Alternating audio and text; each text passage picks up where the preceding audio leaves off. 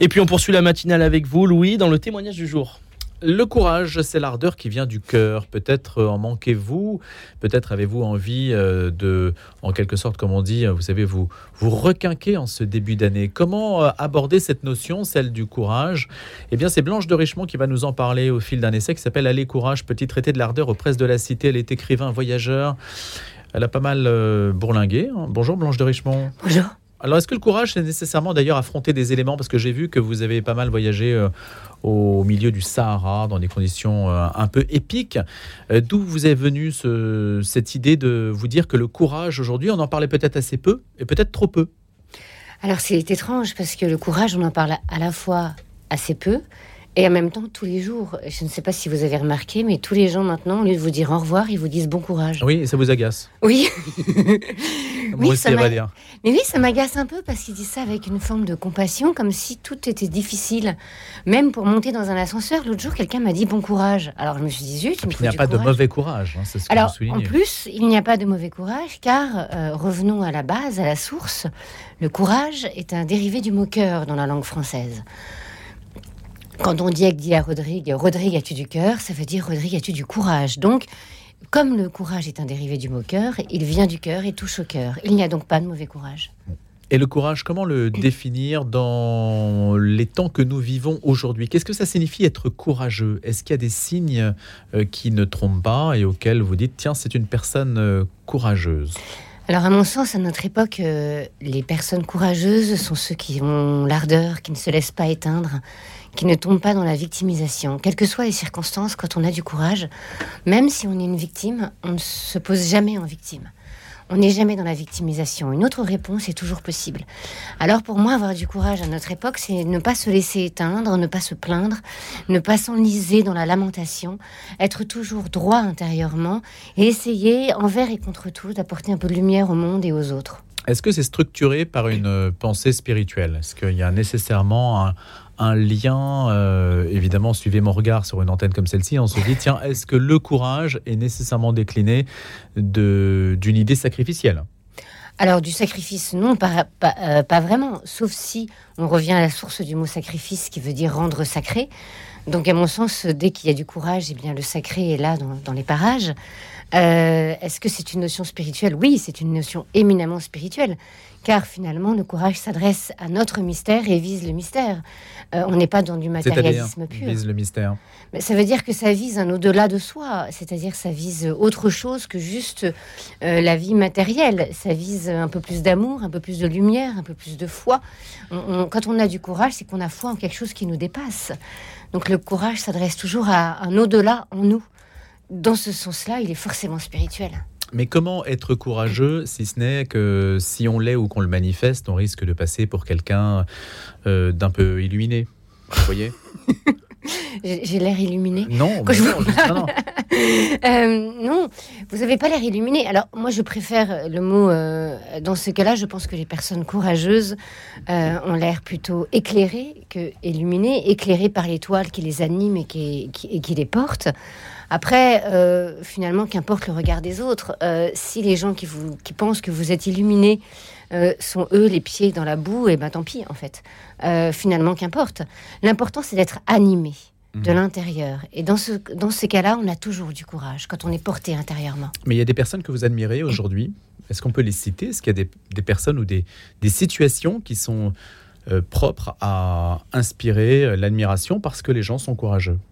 Ben, sont. Euh, alors. Euh, j'imagine que si vous écrivez sur le sujet, c'est que vous vous dites tiens, mais. Alors moi, il y a quelque chose qui manque. oui, il y a quelque chose qui manque parce que je trouve que notre, comme je vous l'ai dit, notre société est trop dans la victimisation et la lamentation. Elle ne se responsabilise pas assez. Elle pense qu'elle a trop de droits et pas assez de devoirs. Qu'on est toujours à réclamer des droits, mais quels sont nos devoirs? Donc ça, c'est une première chose. L'autre chose, c'est que dans mon livre, je, je vais voir plein de gens qui m'entourent et qui sont pleins de courage.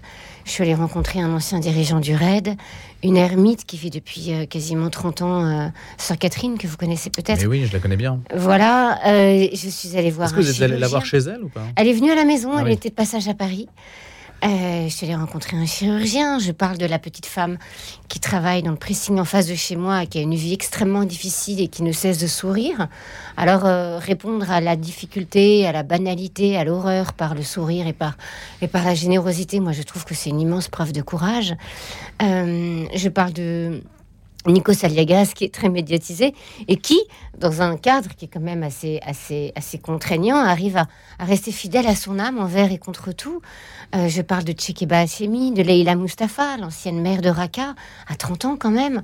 Tous ces gens qui sont dans une forme d'ardeur, qui, qui aspirent à apporter quelque chose de grand et de beau au monde par ce qu'ils sont, et donc par ce qu'ils font. Blanche de Richemont, est-ce qu'il n'y a pas dans euh, l'élan de ces personnes, je mets à part les personnes qui ont eu une vie extrêmement euh, euh, difficile, qui ont été frappées par l'épreuve, la vie, etc., les personnes qui choisissent un idéal, un engagement, est-ce que c'est pour se mettre en valeur ou est-ce que c'est une forme de courage? Comment interpréter ça? Alors non, moi je pense que après on ne sait jamais ce qui est au cœur des gens, mais se mettre en avant n'est jamais une forme de courage. Euh, courage et orgueil, est-ce que ça fait un attelage? Non, normalement non. Euh, si, euh, le courageux ne se, ne se vante jamais. Je raconte dans mon livre l'histoire des pompiers de Notre-Dame. Ah oui. à la fin, ils ont juste dit Ah bah dis donc, on a fait une bonne nuit. Euh, et ils nettoyaient leur matériel parce qu'ils avaient inspection le lendemain de matériel. Ils sont dans l'humilité pure. L'humilité, encore une fois, si on revient à la source, ça veut dire humus, humus la terre, revenir à la terre, à la simplicité. Quelqu'un qui se vante d'un acte courageux n'a pas eu du courage, il a juste été fort. Le courage, comme il vient vraiment du cœur, il est l'émanation du cœur, il est toujours dans l'humilité, jamais dans l'orgueil. Rire est aussi un acte de résistance. Est-ce qu'on rit moins aujourd'hui qu'on ne riait avant, euh, sans être dans la déploration des temps que nous vivons aujourd'hui? Alors, je ne sais pas si on rit moins. Je pense que toutes les époques. Il y a eu des statistiques hein, en fait là-dessus. Ah oui, il y a eu des statistiques qui disent qu'on rit beaucoup moins bah, maintenant. Beaucoup moins, oui. Ah bon? C'est étonnant, hein mais... Ah oui, alors euh, c'est vrai qu'on ricane beaucoup et on se moque beaucoup. Mais est-ce qu'on rit profondément? Ça, je ne sais pas, mais je ne connaissais pas ces statistiques. Alors oui, pour moi, rire... À combien de temps rions-nous dans la journée? Bah, j'en sais rien, ça dépend des gens. Mais moi, je pense que le rire sauve, en fait. Hein, et je raconte dans mon livre à quel point, dans les moments les plus difficiles de mon existence, un grand éclat de rire m'a toujours sauvé. Pourquoi? Pour moi, si le rire sauve et le rire redonne du courage, parce que il explose tous les grands discours. En fait, face à un éclat de rire partagé, tous les grands discours s'annulent. Il y a une source de vie qui, qui ressurgit, qui vous ranime, qui vous porte et qui vous redonne foi en l'humanité ou en la vie tout simplement. Alors vous pouvez vous redresser et repartir avec plus d'élan. Parlez-nous un petit peu, euh, Blanche de Richemont, je vous ai présenté comme écrivain voyageur parce que vous avez pas mal euh, euh, exploré des, contrées où les gens vont assez peu. Qu'est-ce que vous avez Est-ce qu'aujourd'hui, on connaît Sylvain Tesson, que vous citez d'ailleurs dans, votre ouvrage, qui recueille pour le coup un, fort succès d'audience par à la fois son écriture et puis le, dépaysement qu'il offre dans ses, ses, voyages. Quel est le sens à donner à tout ça pour notre public, pour le public, pour l'opinion aujourd'hui? À quoi ça sert en fait de voyager, de raconter ces voyages? Ça sert à avoir un ailleurs à offrir, à être un peu de soleil en plus, à aider les gens à respirer au large, à ouvrir les horizons. Ça sert à apporter un grand souffle dans une société qui, à mon sens, est un petit peu enfermée, cloisonnée. Ça sert à transformer notre maison, comme dit, comme dit Gibran, non plus en ancrage, mais en mât, à essayer de voir nos fenêtres comme un grand souffle du large qui nous mène vers un ailleurs, respirer autrement. Hmm. Alors, à mon sens, le grand voyage, il est dans notre façon d'être au monde. C'est-à-dire euh, être capable, dans notre façon d'être au monde, d'être toujours un voyageur, de ne pas attendre de partir pour partir en voyage. D'ouvrir sa fenêtre le matin en se disant aujourd'hui je marche, Aujourd'hui est un autre jour, aujourd'hui est une grande aventure. Peut-être qu'il est là pour moi le grand voyage, et peut-être que tous mes voyages m'ont mené vers ce voyage-là que j'essaye de, de faire tous les jours, mais bien évidemment, je reviens du, désert, là, je, suis bien contente. précisément, justement, le désert. Racontez-nous un petit peu. Bah, le désert, moi j'ai été, euh, j'ai découvert le désert quand j'avais 21 ans et euh, depuis j'ai senti que j'étais faite pour vivre cette vie-là. Et donc après j'ai passé ma vie à arpenter le Sahara, j'ai vécu avec euh, des contrebandiers. J'ai suivi une caravane de sel au Mali. Euh, et j'ai continué voilà, d'explorer le désert sous toutes euh, ses coutures. Euh, Vous y retourneriez aujourd'hui? bah, J'y étais, il y a une semaine. J'étais une peut y aller. semaine. Comment? On peut y aller. Alors oui, maintenant même le désert d'Algérie vient d'ouvrir. Euh, en fait, je donne des conférences sur la traversée du désert vers la joie. Donc, j'ai donné ces conférences dans le désert là. J'avais même emmené mes fils, Oui. euh, euh, qui dormaient bien évidemment à la belle étoile, car pour moi, dormir sous une tente dans le désert, c'est insulter les étoiles.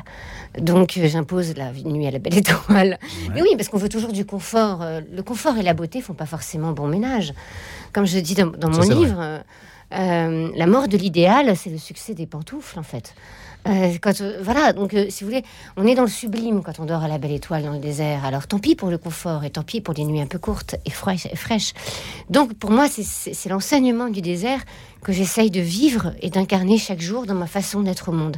Il faut, que le, il faut que le voyage nous apprenne à être mieux dans notre vie quotidienne. Sinon, à quoi bon? Qu'est-ce qu'on va trouver dans le désert?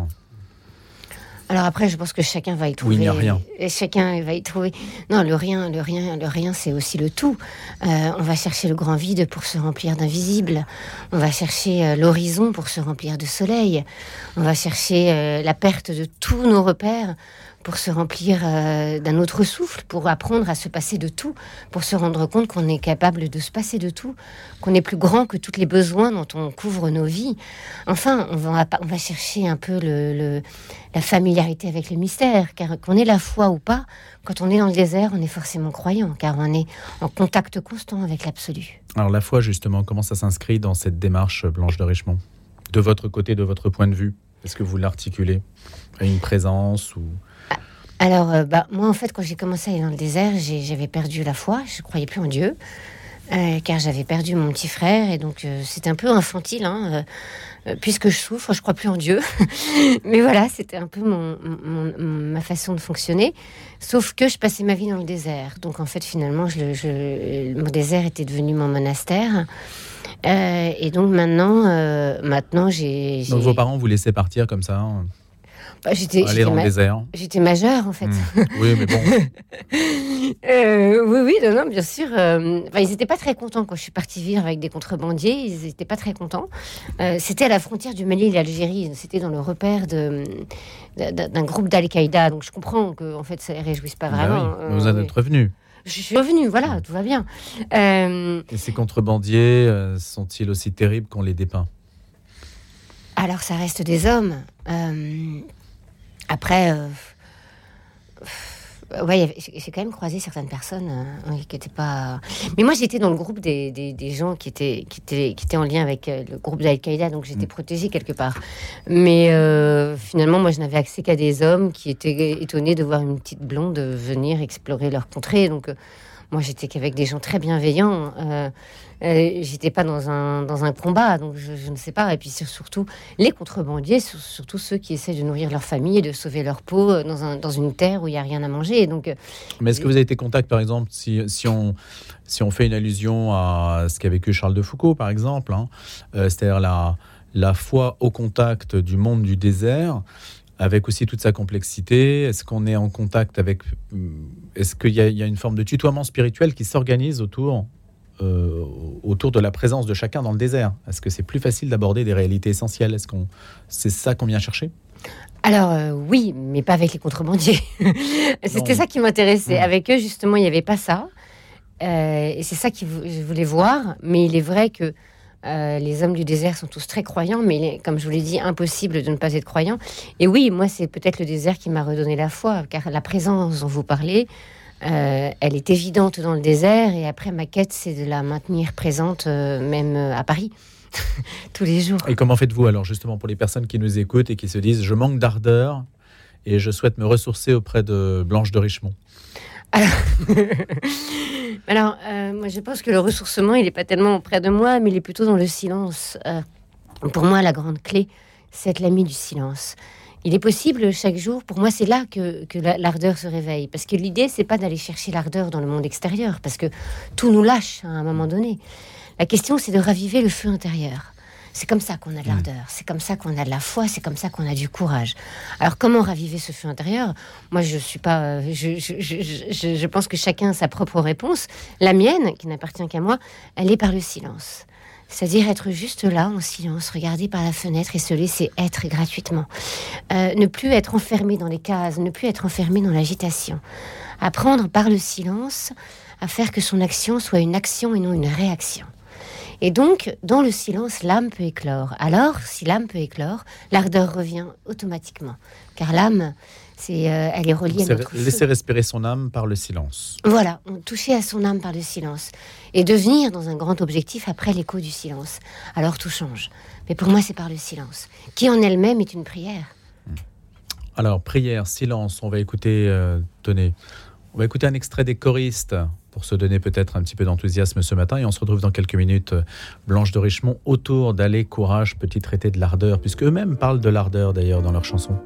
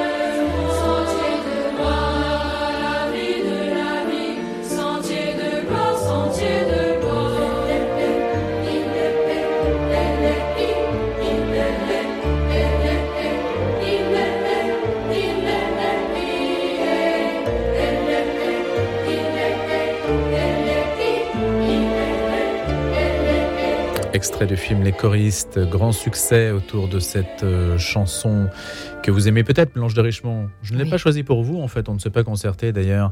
Je précise que dans cet essai sur le courage, donc ainsi que vous l'avez dit, vous partez à la rencontre euh, d'une ermite, hein, qu'on connaît bien d'ailleurs, Sœur Catherine, un chirurgien, un militaire, des personnalités engagées, des hommes et des femmes anonymes qui se distinguent par le courage. On ira voir plus loin ce que vous entendez par euh, cette notion, la manière dont ils l'appliquent dans leur vie. L'essentiel étant pour nous de savoir comment puiser de l'ardeur aujourd'hui, laisser respirer son âme.